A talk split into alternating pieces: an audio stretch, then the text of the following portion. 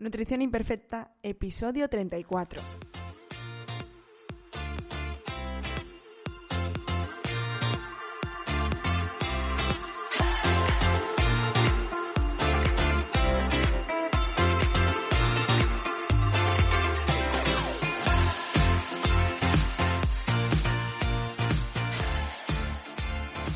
Bienvenida a Nutrición Imperfecta, el podcast de Marta Mármol.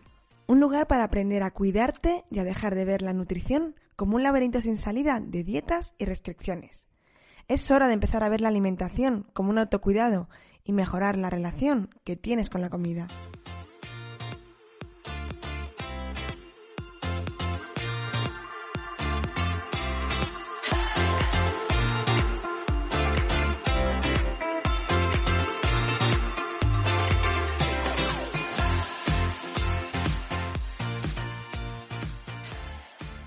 Pero antes de empezar con este podcast, si estás harta de ir de dieta en dieta, pasándolo mal, que ya nada te funcione, te enseño cómo salir de este laberinto de las dietas en mi curso gratuito, Las 5 claves para perder peso lentamente, que lo encontrarás en martamarmol.com, donde te daré las herramientas necesarias para empezar este nuevo camino.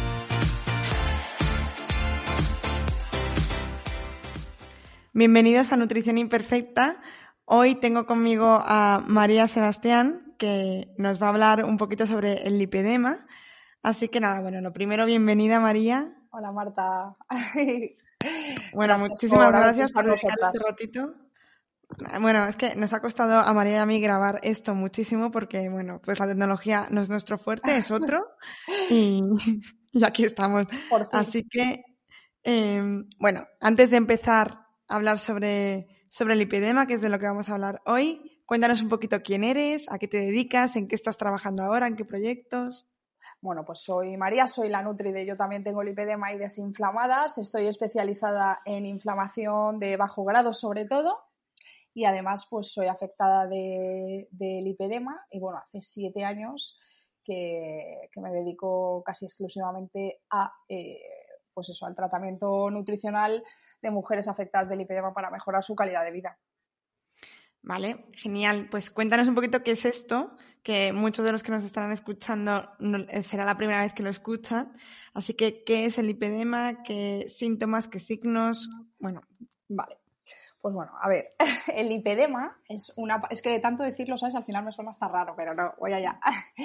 El lipedema es una patología rara del tejido adiposo, ¿vale? De etiología desconocida consiste en que pues, formamos muchos adipocitos, ¿vale? Proliferación de adipocitos, es un adipocito además disfuncional y luego lo acumulamos en zonas anómalas del cuerpo, por ejemplo, pantorrillas, ¿no? Normalmente, pues si las mujeres solemos eh, engordar eh, glúteos, caderas, muslos, pues las personas con lipedema eh, suelen, tienen la tendencia a acumular esa misma grasa en miembros inferiores y superiores, brazos y piernas. Luego además es una grasa que no responde a dietas ni a ejercicio, es decir, no se puede eliminar, es una grasa disfuncional. El adipocito ha perdido eh, la capacidad de liberar grasa, ¿no? Produce dolor, cansancio, pesadez, ¿vale? Y es una grasa que además no está relacionada pues, con el sobrepeso ni, ni la obesidad. Una persona que tiene normo peso o bajo peso, pese 45 kilos, por ejemplo, podría tener perfectamente lipedema. Vale. O sea, que se ve como, bueno, pues como grasa acumulada, pero en zonas que no. Claro, genera una desproporción, ¿sabes? En personas delgadas, pues imagínate un cuerpo, pues su complexión pequeña, ¿no? Y de repente, pues esa acumulación de grasa en las piernas que es desproporcional. O sea, es una cosa que suele llamar la atención. Sobre todo, imagínate en una mujer que lo único que le engranda, eh, perdón, que le engorda o que se le agranda son las pantorrillas, ¿no? Es cuanto menos raro. Y, aparte de nivel estético, que supongo que las pacientes que tenéis el lipedema, pues eh, lo sufrís a nivel estético, ¿hay algún, o sea, afecta de alguna forma a nivel eh, sistémico, o sea, a nivel clínico? Sí, claro, o sea, es una grasa que se comporta, pues eso, eh, de manera disfuncional, entonces genera mucha inflamación que da lugar a alteraciones pues, de cualquier tipo, ¿no? hormonal, alteraciones en la microbiota, enfermedades inflamatorias intestinales y luego además pues pesa, duele esa misma inflamación, ¿no? genera los propios síntomas. También es una enfermedad que viene eh, determinada pues, por la predisposición genética, ¿no? solemos tener antecedentes familiares, luego suele haber exceso de estrógenos, entonces, bueno, pues genera muchos síntomas, como si fuera, en general es un organismo inflamado, ¿no? Con todo lo que ello conlleva. Claro. ¿Y qué prevalencia hay? O sea, ¿esto le afecta a mucha gente y no es tan conocido o está un poco diagnosticado?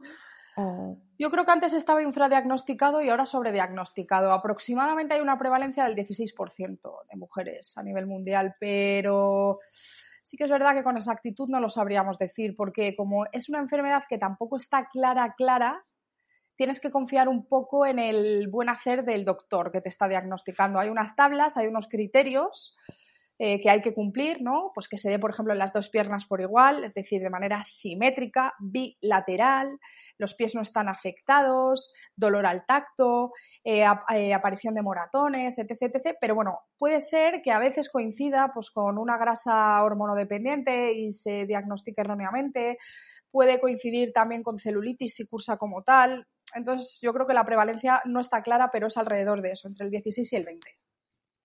Y bueno, ahora dicen que, que está es sobrediagnosticado porque se confunde con, pues, con lo que decías, ¿no? Pues con mm, grasa más localizada o celulitis, o, pero no sería en, en sí lipedema. No, que va. y no existe ninguna prueba diagnóstica, lo que decías, esos criterios y un poco a criterio del, del médico que te atienda, ¿no? Claro, sí que es verdad que las personas como con un lipedema muy característico se nota por eso, ¿no? Pues por el engrosamiento, de, imagínate de las pantorrillas que es, es muy poco común. Pero luego sí que es verdad que estamos viendo últimamente, pues que en personas, en mujeres sobre todo, que tienen pues lo que ha sido de toda la vida grasa localizada, ¿no? En los muslos y que es resistente, pues que también están siendo diagnosticadas de lipedema. Entonces, bueno, pues tampoco está tan claro, ¿no? Yo creo que el lipedema es una cosa muy concreta y sobre todo, eh, pues eso, que afecta a miembros inferiores y miembros superiores, sobre todo la parte de arriba de los brazos. Hay mucha flacidez, hay mucho dolor, cuesta levantar los brazos. Luego puede aparecer en otras partes, es una grasa aparte que es nodular. Cuando la tocas es como nodular o hay mucha flacidez, entonces es muy característico. Y puede ser perfectamente que tenga, o sea, que, que en la zona del abdomen, por ejemplo, ahí no se suele acumular no solemos, aunque puede aparecer, sobre todo hay veces que después de la intervención quirúrgica, imagínate, no lo sé, si hay mucho exceso de estrógenos, esa grasa va a volver a formarse, ¿no? Si está relacionado con eso. Entonces, esa grasa, hay casos en los que ha vuelto a aparecer en la parte baja de la espalda y en el abdomen, pero no suele ser la zona característica, en principio. Vale. ¿Y a qué, si sospechas de de que tengas o puedas tener lipedema, ¿a quién debemos acudir? ¿Quién es el profesional que debe diagnosticar? Eso es la, es, nos lo hacemos todas nosotras, igual. Ah, vale.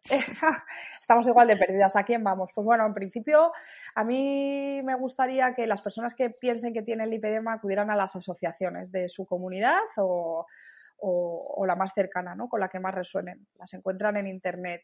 Y luego el cardiovascular, ¿vale? Eh, también estaría bien. Lo que pasa es que no están demasiado informados ni formados. Hay pruebas de diagnóstico que ayudan a determinar el, el diagnóstico, ¿vale?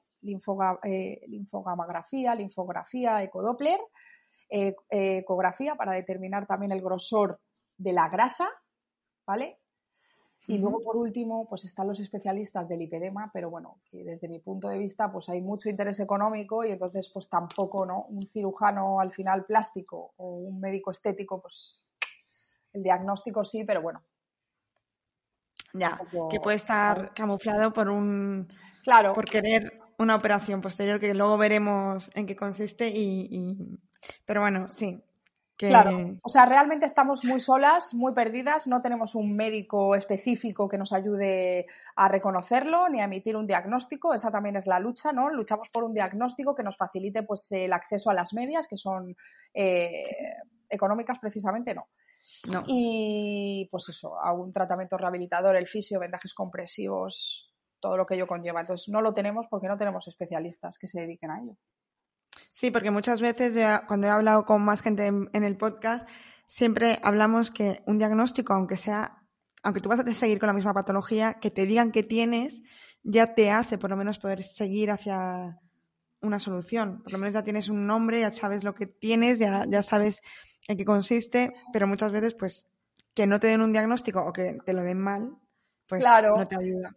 Claro, sobre todo porque al final el tratamiento conservador para el lipedema se ha convertido en un privilegio y debería ser un derecho, ¿no? O sea, es una patología que resulta muy cara tratarla porque, pues imagínate, entre fisioterapeuta, las medias de tejido plano, pues eso, que cuestan alrededor de unos 300, 400 euros, los ejercicios que hay que hacer, eh, las pruebas de diagnóstico, no todas las mujeres tenemos las mismas oportunidades eh, a, ese tratamiento, para ese tratamiento. Entonces, bueno, es un poco desolador. Y luego pasa lo contrario, pasa que vas a un cirujano plástico y te sobrediagnostica y le estás poniendo a una persona que tiene celulitis o, o grasa localizada en los muslos una losa muy pesada en su espalda, haciéndole creer que tiene una patología, que además es, eh, o sea, degenerativa, que evoluciona y que puede perder calidad de vida y que implica unos cuidados de por vida. Entonces, ni por exceso ni por defecto. Debería estar más controlado, claro.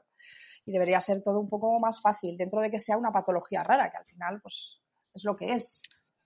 Sí, que obviamente no se invierte el mismo dinero en eso que, como hemos visto ahora, pues en el coronavirus, que se ha invertido una barbaridad de dinero, pues porque nos afecta a todos. Entonces, pues. Claro. El, dinero hay. ¿En qué consiste el tratamiento conservador del que me estabas hablando ahora justo? Bueno, el tratamiento conservador es un tratamiento que intenta mejorar la calidad de vida de las pacientes, ¿vale? Se tiene en cuenta la inflamación y los síntomas, que son dolor, pesadez, cansancio, y entonces, bueno, pues se propone un cambio de alimentación a una alimentación antiinflamatoria, eh, unos cambios de, hábitos o de vida en general eh, que favorezcan la desinflamación y luego eh, terapia compresiva, que son las medias, y las terapias del eh, fisioterapeuta. Las medias van a ser de tejido plano circular. Eh, al final, pues evitan la formación del edema a lo largo del día, ¿vale? Aunque tengamos mucha grasa, pero bueno, podemos controlar un poco el edema y además, como comprimen los tejidos, alivian los síntomas. Y luego del fisio, pues terapia compresiva, eh, que se basa pues en el drenaje linfático manual y en algunos casos la preso, pero bueno, la preso tampoco es que haga demasiado. Y luego, pues ejercicio físico, todo lo que sea crear masa muscular implica menos inflamación y, bueno, pues todo lo que sea mover el cuerpo forma parte del tratamiento conservador. Es lo que más desinflama, ¿no? Al final el deporte es antiinflamatorio total. Sí, lo que más nos cuesta a nosotras, claro, porque imagínate, pues eso, hacer como si te atasen dos que te a las piernas de 5 kilos y te dijeran, ala, a caminar o a las sentadillas. Entonces, bueno, es lo que más nos cuesta, pero ahí vamos. Es lo que te iba a decir, porque ¿qué, qué tipo de deporte? Porque yo me imagino que un deporte de impacto como puede ser correr, si tienes ese dolor en las piernas, eh, al final no creo que sea muy placentero, ¿no? Claro, se recomienda eh, deporte de bajo impacto. Sí que es verdad que hay controversia entre las personas. Antes se creía que el aeróbico nos iba mejor. Es verdad que ayuda pues, a la circulación ¿no? y al drenaje linfático. Lo que pasa es que se ven mejores resultados con los ejercicios de fuerza. O sea, en nuestra comunidad entre las mujeres que hacen ejercicio de fuerza y comparten resultados, se ha visto cambios, la verdad, espectaculares. Entonces, bueno, también es a nivel fisiológico eso que más masa muscular, menos inflamación, siempre que eso, que no sea, pues por ejemplo, saltar a un cajón o saltar a la comba, ¿vale? Pero todo lo que no implique impacto en la planta del pie eh, y generar masa muscular eh, va fenomenal. Y de nutrición, eh, supongo que habrá diferentes, diferentes ideas, tipos de dietas, ¿no? Que, que se mandan para esto, pero ¿hay alguna que haya demostrado mayor eficacia o...? A ver, nosotras tenemos a la doctora Karen Herbst, que es una endocrina que se, dedica, se ha dedicado, ¿no? Eh, pues, toda su vida a investigar el lipedema. Sigue, trabaja en Arizona. Entonces ella ha propuesto la dieta RAT, que es la RAT, para las RAT adipose tissue, que son las enfermedades del tejido, enfermedades raras del tejido adiposo, que no solamente es el lipedema, hay otras cinco, ¿vale? El DERCUM, además, la enfermedad de DERCUM se parece bastante al lipedema. Entonces es una dieta antiinflamatoria. Eh, pues en la que saca, pues imagínate, todos los alimentos que son eh, proinflamatorios, ¿no? Pues harinas, granos, cereales, productos procesados, productos cárnicos, lácteos de mala calidad. ¿Se ha visto mejoría? Sí. Lo que pasa que luego en consulta, ¿vale? Estadísticamente se asocia el lipedema, por ejemplo, al hipotiroidismo y esa propia inflamación que tenemos ha derivado en muchas patologías asociadas. Entonces el tratamiento nutricional tiene que ir un poco, ¿vale? Eh, claro pues acorde con, las patologías o síntomas que tú presentas, ¿no? Pues por ejemplo, si es una disbiosis intestinal, si es una candidiasis, si es un hipotiroidismo, si tienes endometriosis, pero en general se proponen dietas pues tipo paleo, tipo ceto, y la RAD, que es una, pues al final sería como una low carb, basada pues en cereales y granos de buena calidad y consumirlos en menor frecuencia. En menos cantidad, claro. Sí.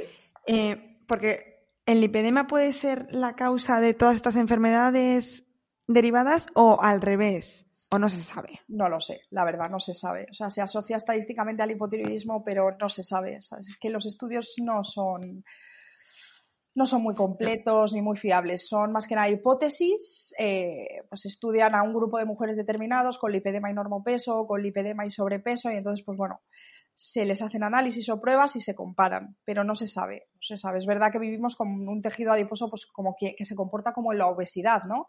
Lo que pasa que tú en la obesidad más o menos sabes ese comportamiento de ese tejido adiposo y en una persona, imagínate, que lleva una talla 36 y sea delgada, claro, en principio, cuando no se sabía lo que era, no te imaginas que esas piernas se estén comportando como, como un tejido graso en la obesidad, que genera pues resistencia a la insulina, hipotiroidismo, pues eso, disbiosis, eh, microbiota alterada, etc, etc.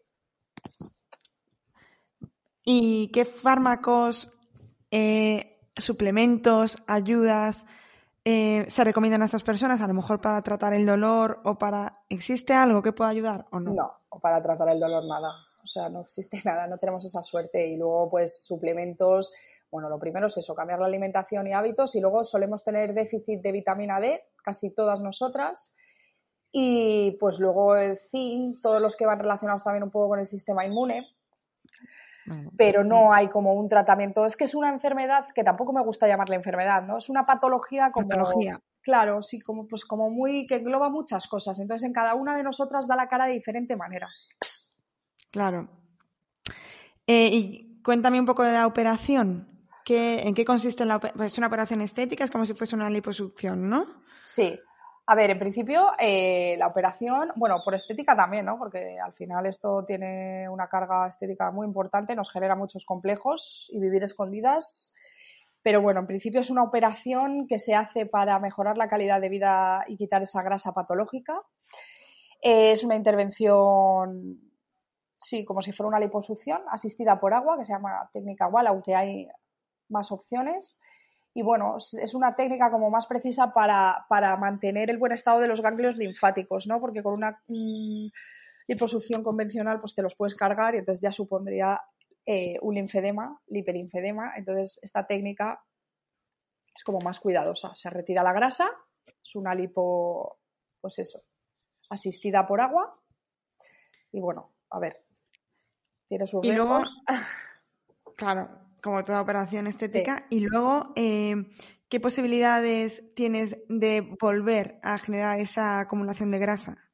Pues es lo que no sabemos, porque, a ver, es verdad que en las redes se ve casi siempre todo lo bonito, pero bueno, existen muchas personas que han desarrollado esa misma, grasa eh, en otros lados del cuerpo.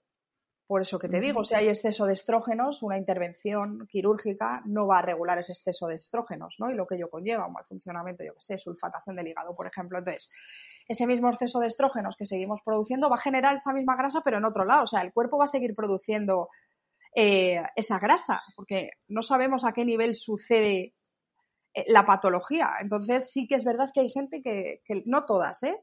Pero hay gente que la vuelve a desarrollar. Claro, es que al final si es un problema de producción y de acumulación que está funcionando algo mal, por mucho que, la elimines. Por eso, perdona que te corte, que quiero decir una cosa muy importante, Marta. Eh, es importante cuando vamos a por los diagnósticos, ¿vale? Eh, ya que supone tanto gasto económico, patatín, patatán, eh, yo me dirigiría a gente que trabaja con un cardiovascular o que trabaja pues en la Fe de Valencia, que está la doctora Forner, en la Paz de Madrid, que está Carmen Iglesias. ¿Por qué? porque tienen mucho conocimiento a nivel de otros sistemas, o sea, pueden determinar, eh, por ejemplo, si hay afectación linfática o circulatoria, pueden derivarte a pruebas, ¿vale?, de diagnóstico. Eh, que van a permitir saber si puedes entrar de una al quirófano a hacerte una liposucción o no. Porque hay veces que entras y los resultados son peor que antes de entrar. A lo mejor tenías afectación linfática y el cirujano plástico no ha sabido verlo. Claro. Y, no, viendo que tienen diferentes orígenes, a lo mejor la, forma de enfocar tiene que ser distinta en cada una de vosotras. Eh, claro, o sea, habrá que ver, eh, claro, si tienes problemas circulatorios, pues habrá que ver cómo entras al quirófano, ¿no? Si una linfogamografía que determina la afectación linfática, habrá gente que tenga afectación linfática y habrá que tratar eso y habrá gente que no tenga y que tenga solamente acumulación de grasa. Entonces esas cosas también son importantes, desde mi punto de vista, vamos. No, no, claro. Y frente a, a, un, a este lipedema por una cantidad alta de estrógenos, ¿no se trata con, con anticonceptivos orales para bajar esa... Bueno, precisamente... No, precisamente los anticonceptivos orales en alguna encuesta que he lanzado eh, en Instagram eh, ha hecho que brote es uno de los detonantes. O sea, ah, sí, muchas mujeres lo asocian a la aparición porque los anticonceptivos, bueno, ahí, ahí, ¿eh? Sí. No, pero como muchas veces, por ejemplo, en problemas de endometriosis, que muchas veces hay pues ese exceso de estrógenos, al final la única forma de no tratar, porque no estás tratando, pero mientras arreglas otras cosas, eh, no sé qué decirte, se, trata con... Sí, es que al final es dormir un poco el problema, o sea, no estás eh, haciendo nada, no estás poniendo No, pero a lo mejor eh, empezamos con pues el tratamiento conservador del que hablabas, tanto hábitos de vida, eh, pues cambiando la alimentación, etcétera, pero no, no, ya te digo que no, en nuestro caso muchas mujeres dijeron que asocian la aparición del lipedema, es decir, cuando empiezan a engrandar, pues eso, notas tú que las piernas van a más, más volumen, más grasa, pues eso, coincide con las primeras tomas de los anticonceptivos orales, o sea que yo creo que además eh, está contraindicado, o sea, es uno de los detonantes. Claro, no te he preguntado cuándo empieza a aparecer, porque claro, esto no, no aparece cuando eres niña, supongo que ya más de adolescente. Sí, suele coincidir con pubertazo, embarazo, eso, donde hay pues, revolución hormonal. Vale, sí, sí. Aunque existe eh, un porcentaje muy pequeño también que se da eh, desde niños, ¿no? Yo, por ejemplo, lo tengo desde niña, entonces eh, no he necesitado ni menstruación ni embarazos para, para tener como estas piernas. Ha venido siempre conmigo. Y siempre hablamos de mujeres, ¿solo se dan mujeres? creo que hay un 1% o 2% en hombres, pero nada, no es significativo, casi todo es de mujeres. son mujeres. Sí. Em, que quizás por eso también en parte está tan poco estudiado. Claro, puede ser, ¿no? Estás gorda o tienes retención de líquidos o patatín, es tu constitución, entonces, bueno, pues no se le da demasiada importancia y también, bueno, tenemos muchos problemas a la hora de, pues eso, de pedir una baja laboral porque te vas a operar, porque claro, se tiene en cuenta como una operación estética, entonces no te toman en serio. Lo que pasa que hay veces que las piernas duelen muchísimo y, pero a ver cómo explicas tú eso, claro. Claro. Sí, normalmente se ve como algo estético, completamente. Claro. Y no. Em, antes lo hemos hablado, pero creo que es muy importante. El tratamiento suele ir acompañado de un tratamiento psicológico. O sea, normalmente las pacientes es algo que, que llevan mal, sobre todo por la estética. Claro. Eh, debería haber ido, porque claro, tú imagínate, hemos crecido en soledad, ahora tenemos una comunidad muy grande donde nos podemos sentir apoyadas, pero yo cuando en Instagram, que yo también tengo el lipedema, es eh, mitad eh, hablo como afectada y luego como profesional, creces muy sola porque en realidad, o sea, yo cuando me he mirado las piernas toda la vida he dicho, pero esto solo me pasa a mí, porque tú no estás acostumbrada a eso, a ver unas pantorrillas grandes en un cuerpo pequeño. Entonces creces sin saber qué te pasa, vas al médico, te da dietas tipo, eso te diagnostica erróneamente y te dice que tienes retención de líquidos, entonces es frustrante porque no puedes hacer nada te genera mucho complejo, vives escondida, la mayoría de nosotras hemos vivido escondidas, ir a la playa se convierte en un acto, vamos, de valentía. De valentía, porque todas las miradas, o eso crees tú, van a ir a tus piernas. Eh, ir a probarte unos pantalones va a ser casi un acto eh, de fe. ¿Por qué? Porque es, la ropa no está hecha para gente que solamente engorda de pantorrillas. Entonces, a ver, es una. tiene mucha carga emocional, la verdad. Yo creo que lo hemos pasado casi todas muy mal porque no hay mucha incomprensión, ¿no? Claro. Cuéntanos un poquito, María, cómo fue tu evolución, o sea, cómo empezaste a darte cuenta y qué, qué has hecho, porque seguro que has dado muchos tumbos y muchas cosas mal hechas hasta, hasta dar con... De hecho, sigo dando, sigo dando tumbos, ¿eh? Porque al final lo que pasa es que eh, necesitas conocer el organismo por dentro. A mí me gusta mucho, entonces, pues yo siempre que puedo, pues, eh, bueno, investigo. Entonces, bueno, pues como todas, he ido a todos los médicos hábitos y por haber, de, en lo privado, en lo público, endocrinos, dietas tipo, adelgaza, dietas basadas en, pues yo que sé, 800 kilocalorías, para nada. Eh, a veces uno de Sanitas me acuerdo que me dijo con este jarabito y un poquito de fe lo mismo se te curan. ¡Ah! Es un horror. Y al final, pues cuando tenía 25 años, di con una doctora que hace medicina integrativa, aparte de la seguridad social, me vio las piernas y me dijo, tienes candidiasis intestinal seguro. Un coprocultivo de heces dio positivo y fue la primera vez que un tratamiento nutricional hizo efecto. Mm, perdí mucho volumen en las pantorrillas, no llegan a ser normales, pero imagínate el chute de energía que supone eso, ¿no? Entendí, claro, entendí muchas cosas, tripa hinchada, inflamación, distensión abdominal, eh, y entonces, bueno, pues ahí me mantuve, trabajo sobre eso, y, y, bueno, pues a partir de ahí fue cuando empecé a estudiar, a especializarme y todo, pero aún sigo, eso no está claro, ¿no? Entonces, bueno, ese es mi caso, ahora pues exceso de estrógenos, hay que trabajarlo también. Por eso digo que a mí el diagnóstico del lipedema tampoco me ha cambiado la vida, me lo cambió el diagnóstico en el que me dijeron tienes eh, candidiasis, ¿no? Ese fue, porque bueno, aunque no me puedo, no puedo tener unas piernas normativas, sí que puedo mejorarlas con esa estrategia y entiendo ¿no? todo lo que eso conlleva. O sea, es una alteración del organismo en general, está inflamado, hay disbiosis, un pH ácido, yo no tengo el sistema inmune bien, entonces puedes trabajar sobre eso. Por eso yo insto a las mujeres a que no se queden solo en la parte física. El lipedema es la cara visible de todo lo que sucede a nivel interno y es eso lo que hay que trabajar para solucionar. Y luego, pues si te quieres operar o tratar con pinchazos o lo que sea, genial. Pero hay que intentar sanar desde dentro, importantísimo. Claro, yo creo que con la edad y, bueno, con la edad o con la madurez o no sé cómo llamarlo, empiezas a, quitarle importancia a eso físico y empiezas a dárselo a, pues a la salud en general, pero bueno. Sí, también es verdad que es muy bonito.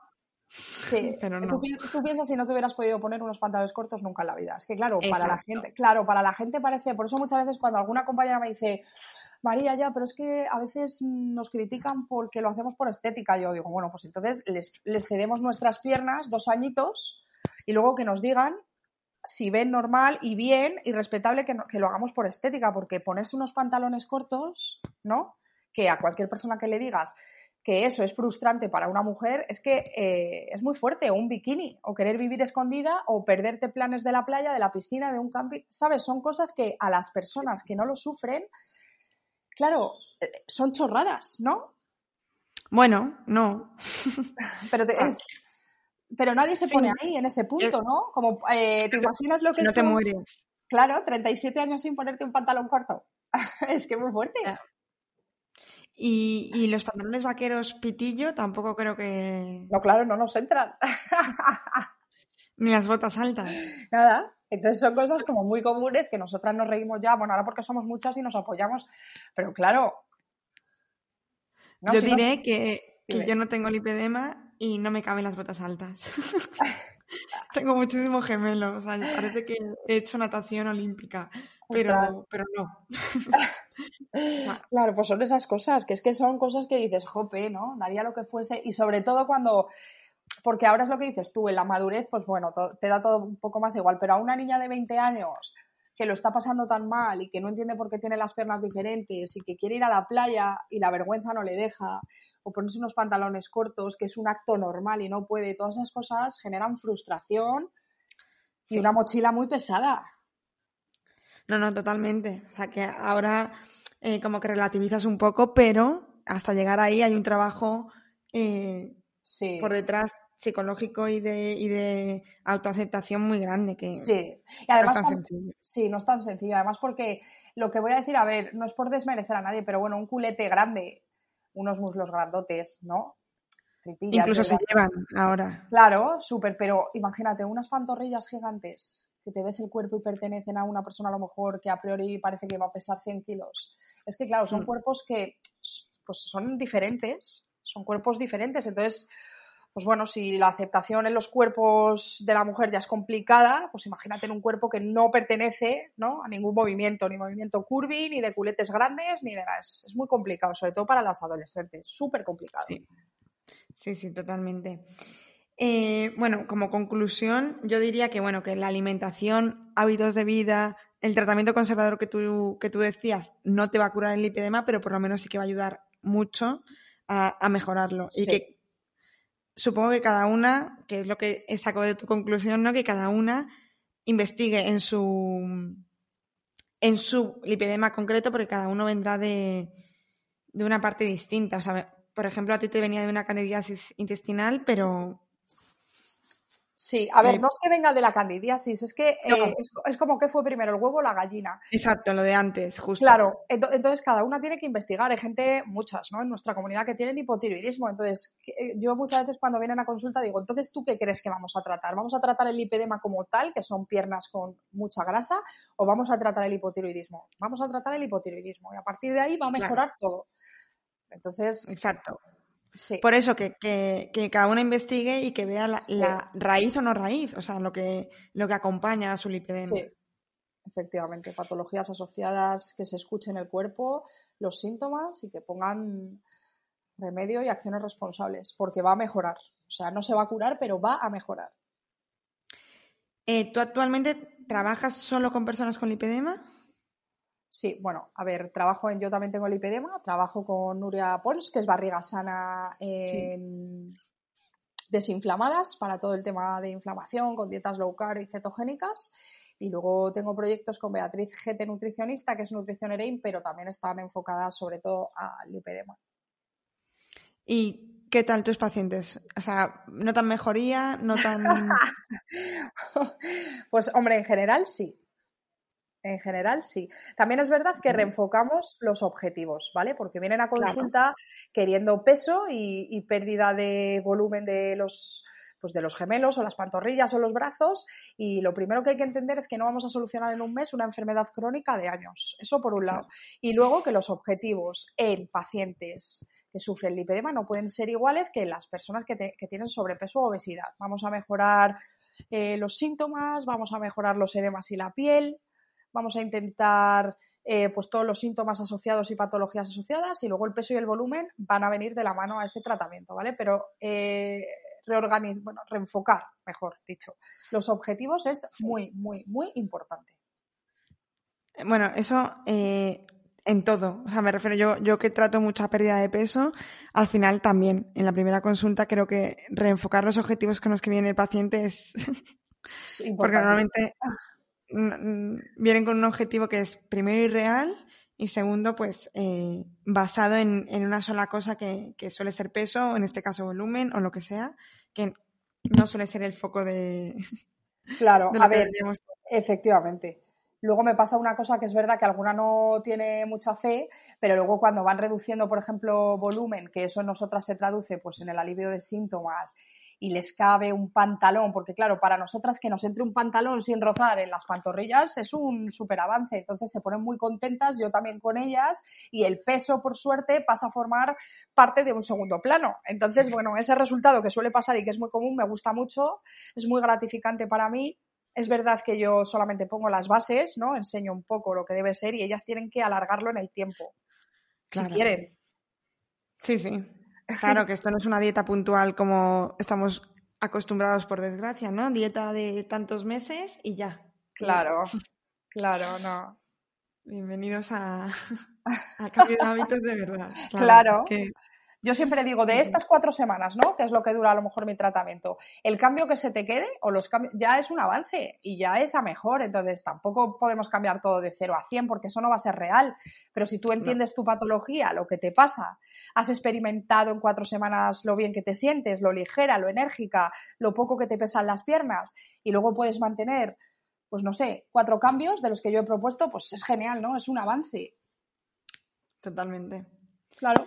Pues pues mm, no sé si quieres decir, añadir algo más que no te haya preguntado yo y que creas que es importante o hacer una conclusión, mensaje general para todas aquellas chicas que nos estén escuchando que, tengan lipedema o que, o que sospechen de tenerlo y no sé. Pues yo les diría eso, que si creéis que tenéis lipedema, eh, lo mejor es dirigirse a las asociaciones, las podéis buscar por internet, hay en bastantes eh, comunidades y luego tenemos una nacional.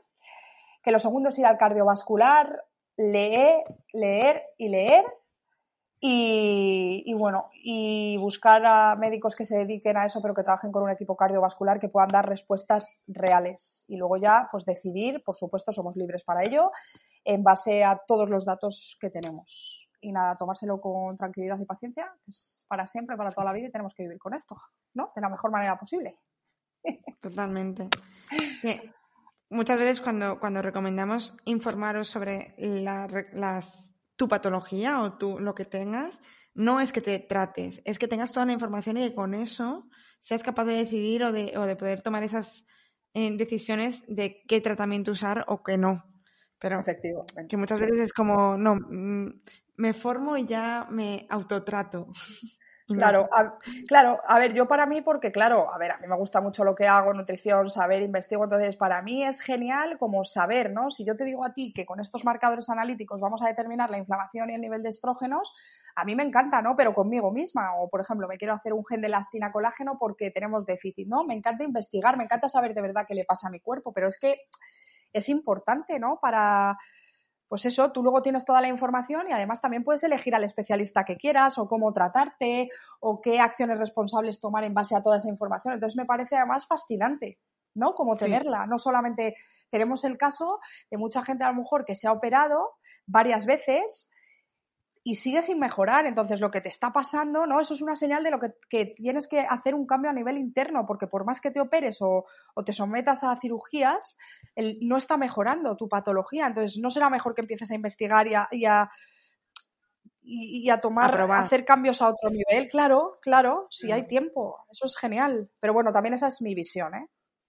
Sí, no, y que, y que no todo el mundo somos, o sea, yo soy muy curiosa, yo me identifico mucho con lo que tú has dicho, pero hay gente que no. Hay gente que a lo mejor pues, tiene otra forma de ser, otra forma, le gustan otras cosas y, no ve eh, la dedicación y el tiempo de investigar cosas. Claro, y también es respetable, sí. Sí, sí. Pero vamos, yo como tú, pero bueno, también hay gente que se le dan bien las tecnologías, María. Y a, mí, sí, a mí fatal. Así que eh, cada uno con lo, con lo suyo. Pero bueno, también es bueno saberlo y si, y si pues no estás dispuesto a, a investigar, pues por lo menos ponerte en manos de alguien que, confíes y que... Claro, y que te apañe, efectivamente. No, si luego todas, es verdad que, cada decisión que tomamos cada una de nosotras es totalmente respetable. O sea, eso no, no hay lugar a dudas. Pues nada, pues bueno, antes de despedirnos y de darte de nuevo las gracias, cuéntanos un poquito dónde te pueden encontrar, redes sociales, correo, por si queréis contactar con, con María, o lo que sea. Pues me encontráis en Yo también tengo lipedema, ahí están todos mis datos, y en Desinflamadas, y hay trabajo, hablando de inflamación y del lipedema. Genial. Pues bueno, pues muchísimas gracias María, eh, me ha parecido súper interesante. Em, espero que, bueno, que como hemos hablado al principio, ahora hay, una, hay un sobrediagnóstico, pues esperemos que se calmen un poco las aguas y que tengáis el diagnóstico que os merecéis las que tenéis lipedema y, que no se camufle entre, entre pues acumulación de grasa o otras muchas patologías que se parecen pero no. Pero no son. Así que mm, muchísimas gracias. Marta, ha sido un placer. Muchas gracias por habernos contactado y por nada, por dejarme venir a charlar contigo. gracias a ti. va. Pues nada, Un besito. Nos escuchamos en el siguiente episodio aquí en Nutrición Imperfecta.